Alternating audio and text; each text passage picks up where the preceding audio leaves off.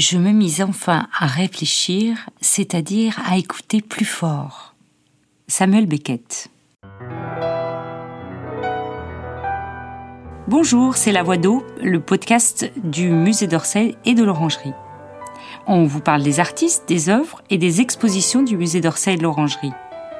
Le temps d'une écoute, osez tourner le dos aux images et laissez-vous guider par la seule voix d'un invité qui vous propose une rencontre inattendue avec l'art. Dans cet épisode, Isole Pludermacher, conservatrice générale des peintures au musée d'Orsay, vous livre les clés de l'exposition Manet de Gars, dont elle est co-commissaire avec Stéphane Guégan. Bonjour Isole Poudermacher, vous êtes conservatrice générale des peintures au musée d'Orsay. Puis-je vous poser quelques questions sur l'exposition Manet de Gars, dont vous êtes co-commissaire avec Stéphane Guégan? Qui est Manet? Qui est Degas Qu'est-ce qui les réunit, à votre avis, dans un même espace d'exposition? Bonjour. Alors, commençons par le début, qui est Manet, qui est Degas. Donc, ce sont deux artistes fondamentaux pour euh, l'histoire euh, de l'art et l'histoire de la modernité, qui ont tous deux essentiellement produit dans la seconde moitié du 19e siècle. Alors, ils sont nés à très peu d'années d'écart. Ils sont vraiment exactement contemporains. On a souvent l'impression que Manet est plus vieux euh, que Degas parce qu'il a commencé sa carrière euh, beaucoup plus tôt finalement. Il est né en 1832 alors que Degas est né en 1834. En revanche, Manet va mourir bien avant Degas, puisqu'il va mourir en 1883 à l'âge de 51 ans, alors que Degas va vivre jusqu'en 1917 et va donc euh, traverser toute la fin du 19e siècle et être euh, encore très productif au début du 20e siècle et notamment dans le souvenir euh, de ce qu'avait pu produire Manet lui-même. Donc ce sont deux artistes qui sont à la fois très proches de par leurs origines sociales et de par leur euh, intérêt pour certains maîtres anciens et par leur conception aussi de l'art, aussi bien dans la, la manière de peindre que dans le choix de certains sujets qui se sont beaucoup regardés l'un l'autre avec à la fois une forme d'admiration réciproque et aussi d'irritation de l'un par l'autre. Donc on peut parler d'une rivalité amicale ou d'une amitié rivale entre ces deux artistes. Donc nous avons fait le choix de réunir Manet et Degas au sein d'une même exposition pour euh, justement montrer à travers des œuvres le dialogue qui a pu s'instaurer entre ces deux artistes et également évoquer leur relation dans sa dimension plus personnelle à travers certaines œuvres clés qui racontent quelque chose de cette relation qui est en fait euh, très complexe. On a très peu d'éléments concrets sur, par exemple, la date de leur rencontre qui aurait eu lieu euh, au musée du Louvre au début des années 1860. C'est un lieu évidemment très symbolique, le musée du Louvre, et ils se seraient rencontrés devant un tableau de Velázquez que Degas était en train de graver directement sur cuivre. Or, euh, normalement, une gravure, on l'a fait en atelier d'après un dessin qu'on a fait euh, d'après le tableau dans les salles. Et donc Manet aurait été très surpris de l'audace de ce jeune artiste, et c'est ça qui l'aurait amené à venir lui parler en lui disant quel toupet, mon gaillard, euh, si vous y arrivez. Euh. Et donc ce récit de cette rencontre, qui est peut-être euh, légendaire, pose bien à la fois le décor, le cadre, à savoir le musée du Louvre et le regard sur les maîtres anciens qui irriguent vraiment l'œuvre des deux artistes dès le début et tout au long de leur production, et aussi cette espèce de d'admiration que l'un pouvait avoir envers l'autre donc à travers euh, une sélection d'œuvres majeures, de grands chefs-d'œuvre que nous avons réunis au sein de cette exposition, nous avons euh, souhaité faire euh, dialoguer ces deux artistes en montrant à la fois tout ce qui les rapproche et aussi tout ce qui les sépare, parce que c'est justement pour ça qu'ils sont tous deux euh, considérés comme deux géants fondateurs euh, pour euh, l'art moderne, c'est qu'ils ont chacun emprunté une voie finalement très différente. Donc à travers des sujets très proches, parfois des modèles communs, on peut mesurer aussi quels ont été leurs choix et les différences.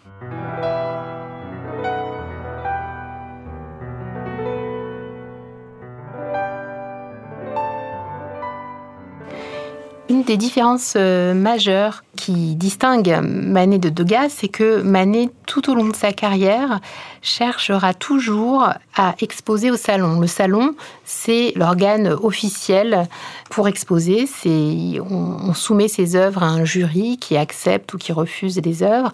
Et euh, il y a des dizaines de milliers de visiteurs euh, chaque année, de journalistes également, qui viennent au salon. Et c'est extrêmement important pour un artiste pour sa visibilité, pour pouvoir vendre ses œuvres et pour pouvoir euh, exister sur la scène artistique, de pouvoir exposer au salon. Et Manet va très tôt se faire remarquer euh, plutôt défavorablement euh, au salon. Enfin, il commence en, 1861 sur plutôt une réussite où il montre à la fois le portrait de ses parents et le le chanteur espagnol, tableau euh, qu'il réalise dans une veine espagnole qui lui vaut des critiques plutôt élogieuses. Mais ensuite, il fait scandale en 1863 avec le déjeuner sur l'herbe qui est refusé, qui fait euh, beaucoup parler de lui au, Salon des refusés, où il est exposé. Et il récidive en 1865 avec euh, Olympia, qui est cette fois-ci accepté au salon, mais qui fait vraiment l'objet des critiques les, les, plus vives, à la fois de la part des journalistes et des visiteurs. Dans les années 1860, Manet euh, rayonne euh, vraiment sur la scène artistique. Il est considéré comme euh, un artiste de, la jeune école. On le met souvent dans la même catégorie que Courbet, comme un suiveur de Courbet, de, l'école réaliste. Et même si il est le plus souvent perçu de manière négative, puisqu'il ne peint pas suivant les, normes académiques, il n'empêche qu'il est extrêmement célèbre, commenté, caricaturé, et qu'il devient donc un, véritable chef de file. Et pour cette raison-là, il est beaucoup euh, représenté par d'autres artistes qui le considèrent comme euh, leur mentor. Je pense notamment euh, à Fantin Latour, par exemple, ou, à Basile, qui le représente au sein d'un atelier d'artistes. Et il est également beaucoup représenté par les photographes, donc ça devient vraiment un personnage public dès les années 1860.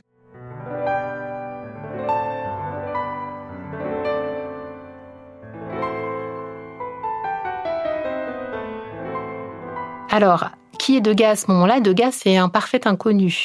Euh, Degas euh, arrive péniblement à exposer des œuvres au salon dans les années 1860, des œuvres qui lui demandent des efforts considérables de, préparation, de dessin, des années parfois de travail euh, avant de présenter une œuvre, par exemple, comme le portrait de famille, connu comme la famille Bellelli. Et euh, la plupart du temps, il n'est euh, absolument pas euh, repéré, commenté. il se plaint de, l'accrochage de ses œuvres qui sont souvent invisibles parce qu'accrochées trop haut. Et en fait, on est bien en peine de trouver des critiques concernant les œuvres de Degas dans la presse de l'époque, alors que Manet en a des centaines, Degas, on en trouve à peine une, une, ou deux. Il y a un vrai déséquilibre dans les années 1860 entre qui est Manet et qui est Degas. En revanche, euh, dans les années 1870, on observe un, rééquilibrage. Degas va renoncer complètement à exposer au salon, déçu par les conditions d'exposition et sans doute déçu aussi de n'y avoir euh, pas du tout été remarqué. Et il va euh, vraiment soutenir l'aventure impressionniste. Il, est vraiment l'un des organisateurs les plus ardents des premières expositions impressionnistes auxquelles il participe en envoyant de nombreuses œuvres, alors que Manet fera le choix de ne jamais y exposer, bien que Degas l'y ait invité. Et Degas va vraiment affirmer à la fois dans sa peinture et, dans son réseau social et, à travers ses expositions impressionnistes un nouvel ascendant sur la scène artistique. Euh, Degas aura cette exclamation à la mort de Manet qui est Il était plus grand que nous ne pensions qui montre euh, à quel point, d'une part, il avait une admiration forte pour Manet, mais aussi euh, les réserves qu'il avait pu avoir tout au long de sa vie. Qui veut inclure dans ce nous On ne sait pas trop. En tout cas, il sera présent aux obsèques de Manet. Il va également participer à la souscription organisée par euh, Claude Monet pour acheter Olympia à la veuve de Manet pour qu'elle puisse rentrer dans les collections publiques françaises, pour qu'elle puisse entrer au Louvre. Et enfin et surtout, Degas va réunir une collection très importante euh, d'œuvres de Manet. qui comprend une petite dizaine de peintures, des dessins, des pastels et beaucoup de gravures, de lithographies puisque la gravure, c'est quand même ce qui les avait euh, réunis au départ. Ils se sont rencontrés autour d'une gravure et euh, tous deux ont très fortement contribué au, renouveau de l'art de la gravure au XIXe siècle. Manet était l'un des membres fondateurs de, de la société euh, aquafortiste, fondée en 1862. Et euh, Degas, lui, a vraiment exploré le, ce médium de manière euh, très poussée, notamment euh, dans les années 1880 et 90, à travers les, monotypes, les pastels sur monotypes. Et il va aussi explorer le médium de la photographie, la sculpture. En ce sens, Degas aura travaillé sur beaucoup plus de, de techniques que Manet. C'était vraiment un, un expérimentateur euh, inlassable qui travaillait euh, dans le secret de son atelier, son atelier qui n'était pas accessible euh, ou très rarement à de très rares privilégiés, à l'inverse de Manet qui recevait très volontiers ses amis dans son atelier, y compris quand il était en train de peindre ou alors simplement pour avoir des discussions. C'était un véritable lieu de sociabilité. Manet aimait recevoir Manet aimait qu'on parle de lui, euh, était très ouvert à la discussion avec euh, les journalistes, les hommes de lettres. Euh, il était intéressé aussi par les articles de presse le concernant. Il avait même collecté des coupures de presse au moment où il organisait des expositions. À l'inverse, Degas est très méfiant à l'égard euh, des hommes de lettres en général et des journalistes. Il ne fait rentrer personne dans son atelier. Il ne souhaite pas qu'on rapporte ses propos. Il peut se fâcher avec des amis, euh, comme George Moore par exemple, euh, en estimant qu'on n'a pas à publier ce qu'il a dit. Et il pense que l'art, la création est vraiment le domaine exclusif, réservé de, de l'artiste et n'a pas à être traduit par des mots qui dénaturent euh, le travail euh, fondamental de l'artiste.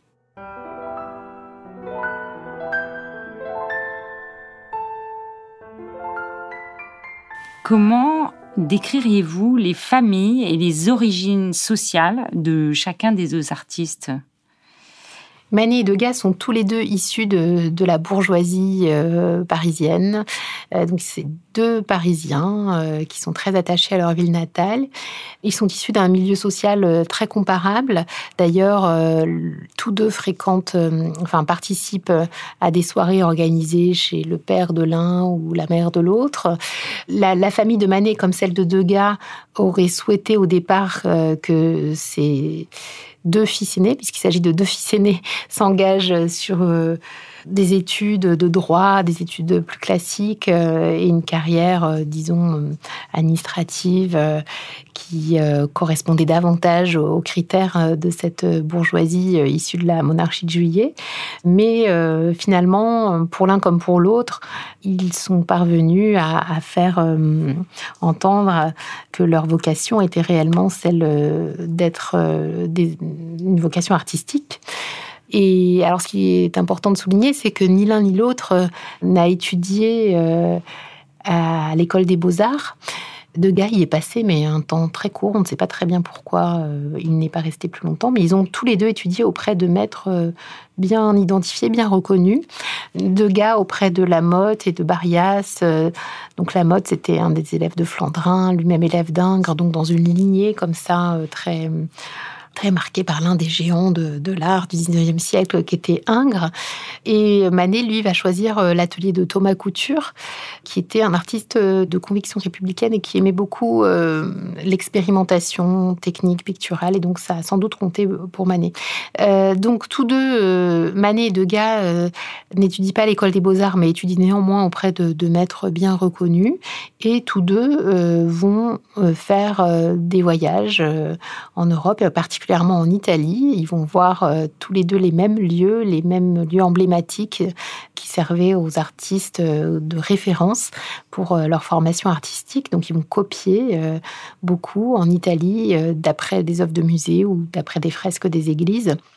Donc ils ont une formation finalement assez classique, mais pas via les circuits habituels, officiels, euh, École des beaux-arts et Prix de Rome. Mais donc pour voyager beaucoup en Italie et pour se former chez un maître pendant plusieurs années, il fallait évidemment avoir euh, les moyens qu'offraient leurs conditions sociales et le soutien euh, familial qu'ils ont pu obtenir.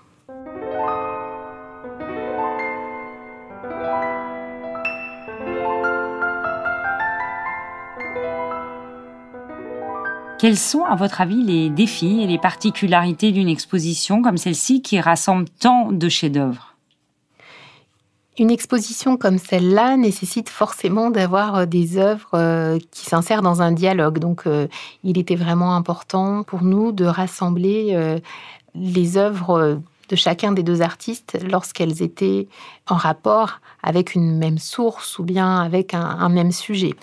Il y a également des œuvres tout à fait fondamentales pour euh, raconter la relation personnelle entre les deux artistes. Donc, il était très important, bien sûr, de montrer les gravures d'après euh, l'infante de Velázquez, sachant que la gravure euh, de Degas est, très rare, donc on est très content de pouvoir la présenter en même temps que celle de Manet. Il y a on a réussi aussi à rassembler un, nombre vraiment important de, portraits de Manet par Degas. Donc on est très heureux de pouvoir montrer tout cet ensemble qui permet de voir à quel point Degas a, pu étudier son modèle dans différentes mises en scène et euh, en s'intéressant à, sa pose, à sa gestuelle, et on a un tableau absolument fondamental pour notre exposition, c'est le portrait que Degas a peint de Manet avec euh, son épouse au piano.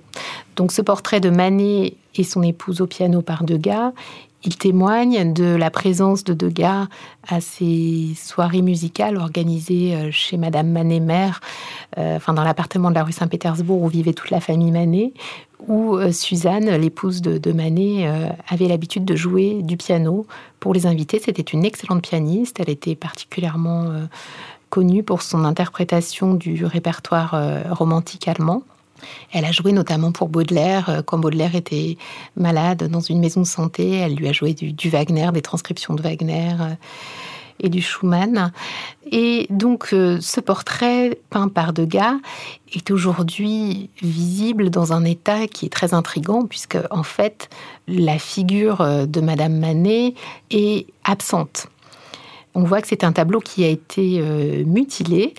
En fait, c'est un, un, double portrait que Degas avait offert à ses modèles et Manet, manifestement, n'était pas très satisfait de la manière dont Degas avait représenté son épouse et aurait découpé la toile au niveau du visage de Suzanne. Donc c'est un geste symboliquement très fort. Et évidemment, euh, cet acte a été à l'origine d'une brouille entre les deux artistes. Degas aurait repris son tableau et aurait rendu à Manet une nature morte, donc le saladier de noix, une nature morte que Manet lui avait offert après qu'il avait cassé un, saladier euh, lors d'un repas chez lui. Et euh, ce qui est intéressant en tout cas, c'est que Degas a gardé toute sa vie le portrait découpé. Il y a une photographie qu'il réalise lui-même vers 1895, donc euh, une dizaine d'années après la mort de Manet, dans son salon, euh, chez lui, Degas euh, s'est pris en photo avec son ami le sculpteur Bartholomé. Et dans cette photographie, on voit juste au-dessus de la tête de Degas, à l'arrière-plan sur le mur, le tableau de Monsieur et Madame Manet, avec un cadre qui cache en fait la partie droite du tableau, mais on voit qu'il n'existe pas la bande de toile vierge qui est présente aujourd'hui sur l'œuvre. Or, cette bande de toile vierge existait bien à la mort de Degas, donc il l'a très certainement ajouté entre le moment où cette photographie a été prise et sa mort. On sait qu'il avait pour projet, euh, selon ses propres termes, de rétablir Madame Manet et de lui rendre le tableau, mais donc ce projet euh, n'a jamais été mis à exécution. À propos de ce tableau de Degas, les proches qui ont connu Manet, artistes et biographes, ont tous été très frappé par la justesse de la pose avec laquelle Manet était représenté. C'est une pose assez particulière parce qu'il est vraiment vautré dans le canapé, euh, accoudé, une jambe relevée. Et apparemment, c'était vraiment une pose très typique de Manet. Et à tel point que un de ses proches, après la mort de Manet, a été troublé en voyant ce tableau, en disant qu'il avait vraiment l'impression d'être devant le fantôme de Manet, tellement cette posture lui ressemblait. Et ça, c'est vraiment très typique de Degas dans ses portraits. Degas est toujours à la recherche du geste le plus significatif. Et donc, c'est vraiment quelque chose euh, qui est au cœur de ses recherches euh, artistiques lorsqu'il va représenter des Parisiennes euh, qui exercent un métier particulier comme les blanchisseuses, les repasseuses ou les prostituées. Il va vraiment s'intéresser en premier lieu aux gestes les, plus évocateurs de l'exercice d'un métier ou bien les plus représentatifs de la personnalité d'un proche. Donc cette posture euh, qui nous frappe, hein, qui nous paraît un peu euh, étonnante, on n'imagine pas forcément euh, Manet se tenant de cette manière, eh bien c'était vraiment Manet. Il était comme ça quand il était dans l'appartement de la rue Saint-Pétersbourg en train d'écouter son épouse.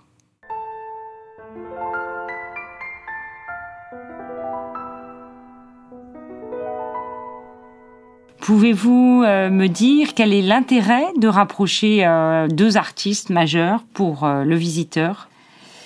Et pour l'histoire de l'art, qu'est-ce qu'une telle présentation conjointe apporte exactement? Cette exposition est vraiment une opportunité exceptionnelle pour voir un nombre de chefs-d'œuvre considérable à la fois de Manet et de Degas. Alors, euh, on a eu la chance d'avoir à, Paris euh, des expositions majeures monographiques sur Manet et sur Degas mais on n'a jamais eu d'exposition rassemblant ces deux artistes qui sont si singuliers, qui se rencontrent euh, sur beaucoup de sujets et qui se sont véritablement euh, observés l'un l'autre. Il est par exemple très intéressant de voir dans un même espace euh, Olympia de Manet et la scène de guerre au Moyen Âge de Degas. Ce sont deux tableaux qui ont été présentés au Salon de 1865 et on voit vraiment toute la, distance qui sépare euh, les deux artistes, alors que tous deux traitent euh, à travers leurs œuvres du nu féminin, mais dans un contexte, une mise en scène et une technique, une esthétique radicalement différente. Donc c'est extrêmement intéressant de, de pouvoir appréhender ces deux œuvres dans un même espace. On voit que Manet, euh, bien qu'il fasse référence à un chef-d'œuvre de l'art classique, la Vénus d'Urbain de Titien, actualise complètement cette source classique à tel point que personne euh, ne la voit parmi ses contemporains en montrant euh, avec euh, Olympia, une courtisane nue recevant euh, de sa domestique le bouquet euh, offert par un, admirateur, un protecteur, enfin un client. Et Olympia regarde des visages le spectateur de manière très franche. Et le tableau de Degas est dans un registre complètement différent. Il s'agit d'une scène très énigmatique. Le titre, euh, Scène de guerre euh, au Moyen Âge, ne nous en dit pas beaucoup plus. Il n'y a rien qui permette de la situer réellement. C'est un grand paysage désolé. On voit une ville en feu à l'arrière-plan, mais on serait bien en peine de pouvoir identifier.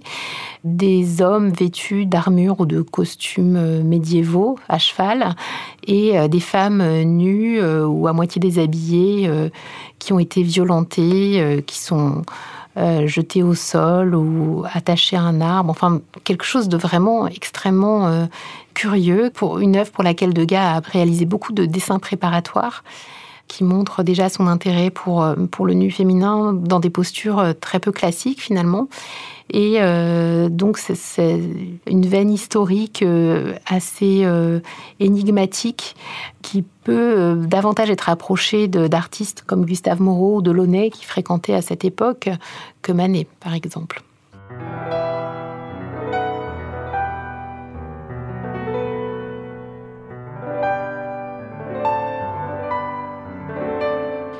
Nous sommes également très heureux d'avoir pu rassembler dans la section euh, intitulée Parisienne plusieurs œuvres de Manet et de Degas qui abordent des thèmes euh, très proches, à savoir des scènes de café, des modistes, des chanteuses de café-concert.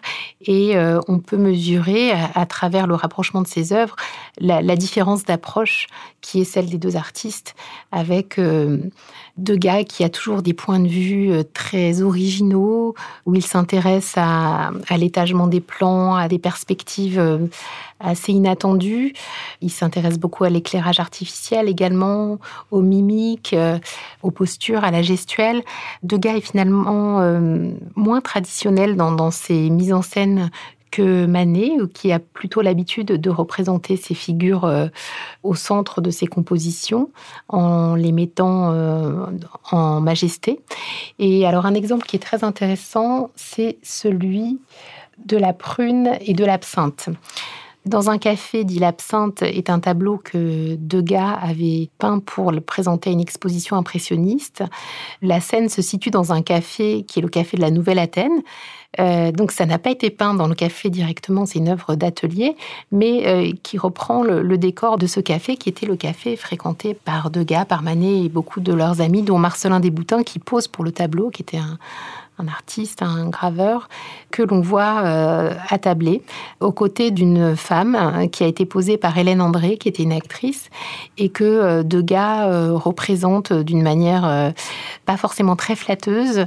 Elle est donc assise sur une banquette derrière une table en marbre sur laquelle est posé un, un verre d'absinthe. Elle a les épaules complètement affaissées, les pieds posés au sol écartés, le regard complètement hébété, comme si elle était déjà sous l'emprise d'un premier verre d'absinthe. Et donc, on, a vraiment cette atmosphère euh, de café euh, et de l'alcool qui est rendue ici par euh, Degas avec une perspective, un travail sur la perspective très particulier. On a l'impression que le regardeur est, se lève d'une table en marbre qui est située au premier plan où il y a un journal qui est posé avec la signature de Degas et qu'il voit au fond de la salle donc ce couple attablé. Alors, ce qui est intéressant, c'est que Manet a peint exactement le même modèle dans le même café. Il a aussi peint ce tableau en atelier avec des accessoires qu'il avait, notamment la table en marbre. Donc là, ce n'est pas devant un verre d'absinthe qu'elle est assise, mais devant un verre de prune, un autre alcool. Elle a une cigarette à la main et euh, la mise en scène euh, est beaucoup plus à son avantage. Elle est donc au centre de la composition dont elle occupe quasiment tout l'espace. Elle a une pose euh, et des vêtements élégants. Elle laisse sa joue, son visage reposer sur sa main repliée dans un geste un peu mélancolique, un regard euh, un peu langoureux avec un, sourire aux lèvres et une cigarette à la main. Donc elle est dans une pose beaucoup plus séductrice Manet a représenté euh, avec ce même modèle un type parisien bien connu qui était celui des, femmes qui fréquentaient euh, les cafés pour pouvoir séduire euh, des clients, donc des prostituées souvent non déclarées, celles qu'on appelait les insoumises, qui racolaient comme ça dans, les cafés. donc c'est à peu près la même catégorie sociale que l'un et l'autre ont représenté, mais d'une manière vraiment très différente, pourtant avec le même modèle et le même décor. Alors le modèle, Hélène André n'appréciait pas vraiment le, tableau de Degas. Elle disait que elle et Marcelin Desboutins qui posent avec elle avaient l'air de deux andouilles. Et c'est vrai qu'on a, on a peine à reconnaître euh, le même modèle dans les deux cas.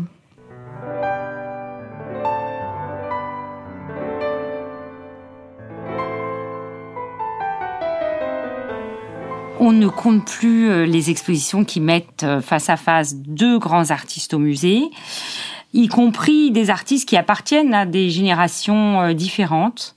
Pouvez-vous nous dire ce que représente un tel exercice pour le commissaire d'exposition que vous êtes? Mettre face à face euh, Manet et Degas euh, est un exercice extrêmement stimulant et agréable pour un commissaire d'exposition, mais c'est aussi un enjeu assez colossal. bien sûr, on, ne peut pas réduire ni Manet ni Degas à ce dialogue de l'un avec l'autre. Leur œuvre, évidemment, dépasse euh, pour l'un comme pour l'autre euh, ce dialogue, ce dialogue qui, sans doute, a généré euh, des choix dans leur orientation artistique, mais qui non plus ne la définit pas totalement l'un des enjeux pour nous est de montrer non seulement les ramifications artistique, esthétique, mais aussi d'essayer le plus possible d'évoquer la, relation personnelle à travers ces échanges d'œuvres, à travers la correspondance. Alors, on ne montre aucune lettre de Degas à Manet parce qu'on n'en connaît pas. Peut-être y en a-t-il eu, mais elles ne sont pas conservées. Pourtant, l'édition de la correspondance de Degas vient d'être euh, magnifiquement réalisée par euh, Théodore Reff, mais il n'y a pas de lettre de Degas à Manet. On sait qu'il existe trois, quatre courtes lettres de Manet à Degas, mais qui sont assez euh, évasives. Par contre, on a des lettres de Degas à d'autres destinataires ou de Manet à d'autres destinataires où chacun parle de l'autre, où Degas parle de Manet ou Manet parle de Degas, pas toujours en termes très sympathiques d'ailleurs, à travers les œuvres, à travers le parcours aussi. On a choisi par exemple d'emblée de, de commencer l'exposition en, évoquant euh, euh, la rencontre, l'histoire du tableau coupé, euh, les portraits de Manet par Degas, en montrant d'emblée quelle était la nature très singulière de, de cette relation. Et ensuite, on revient dans un parcours un peu plus classique et chronologique qui évoque à la fois leur milieu familial, leur formation, euh, leur rapport au salon, euh, au portrait, des thématiques communes et jusqu'à après la mort de Manet, euh, la façon dont, Manet est toujours présente dans la collection de Degas. Mais il nous paraissait intéressant de mettre dès l'introduction, dès la première salle de l'exposition, toutes les clés possibles pour que le visiteur puisse appréhender quelle était euh, cette relation si, particulière et, si inspirante pour l'un comme pour l'autre, et j'espère pour les visiteurs et aussi les artistes d'aujourd'hui, qui a été celle de, Manet et de Degas?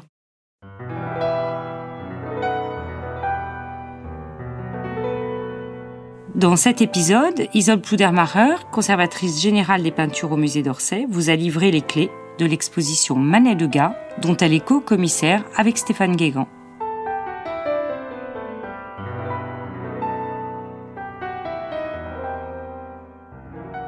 Retrouvez tous les épisodes sur vos plateformes préférées